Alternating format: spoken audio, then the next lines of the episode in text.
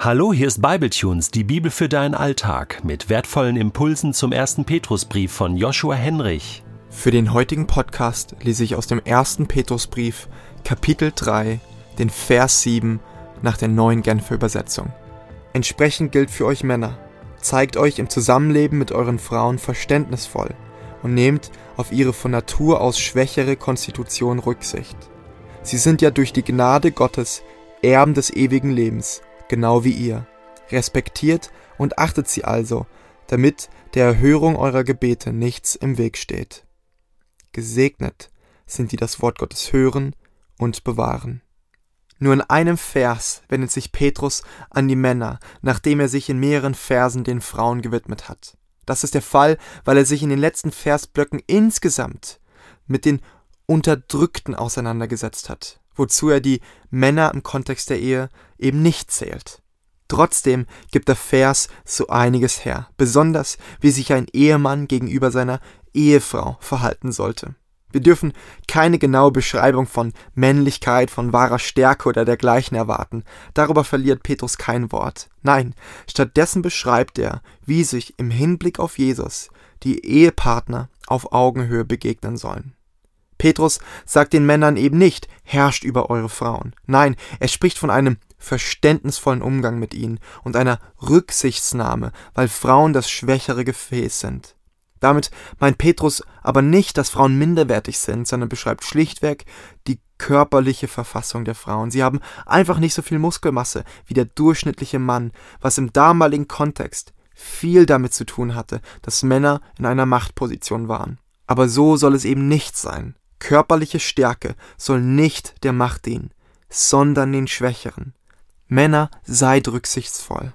Besonders wichtig ist die Begründung von Petrus dafür. Er schreibt, Männer sollen ihre Frauen respektieren und achten, weil sie durch Gottes Gnade genau wie ihr Erben des ewigen Lebens sind. Er sagt also, respektiert und achtet die Frauen, behandelt sie auf Augenhöhe, weil sie auf Augenhöhe sind aus Gottes Perspektive, in dieser neuen Realität, die uns in Jesus geschenkt ist, die in uns wachsen soll.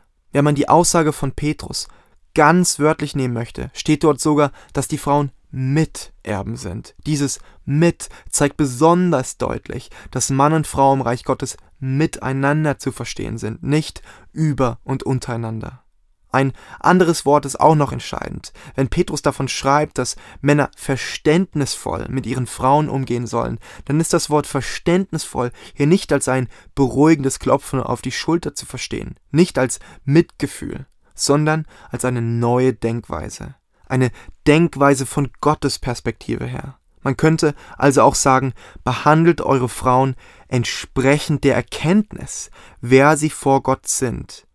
Und bei Gott sind Frauen Miterben all der Verheißungen, genauso auserwählt, zu höchster Ehre berufen, sie sind genauso Priester. In der Großzügigkeit Gottes verlieren sich jegliche Stufen.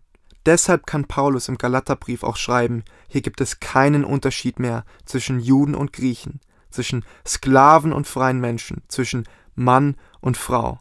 Denn durch eure Verbindung mit Jesus Christus seid ihr alle zusammen ein neuer Mensch geworden. Männer, behandelt eure Frauen in diesem Wissen. Seht sie aus Gottes Perspektive, denkt über sie von Gott her. Das versucht Petrus den Männern in Kleinasien mitzugeben.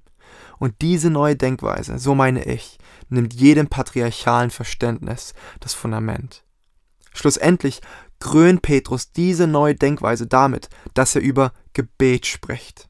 Ja, das Gebet Miteinander versteht Petrus als Ziel der Ehe, denn im Gebet kommt man gemeinsam vor Gott, und bei Gott hat der Boden keinen Höhenunterschied. Man ist gemeinsam schwach, man richtet sich gemeinsam aus, man betet gemeinsam Vater unser. Und wird dabei an das gemeinsame Kindsein erinnert. Man betet gemeinsam Dein Reich komme dein Wille geschehe, was wiederum bedeutet, sich von der göttlichen Perspektive auf das Verhältnis von Mann und Frau verändern zu lassen. Man betet gemeinsam, gib uns unser täglich Brot und vergib uns unsere Schuld, wodurch sich sowohl Mann als auch Frau ihrer Bedürftigkeit bewusst werden und sich verletzlich machen. Das Vater unser lässt sich nicht mit einem verrückten, abgestuften Verhältnis beten. Nein, man betet es miteinander und nicht untereinander.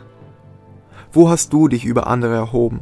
Über deine Frau, über deinen Mann vielleicht, über andere Konfessionen oder über jüngere Christen, Kinder? Ich schlage vor, betet das Vaterunser gemeinsam.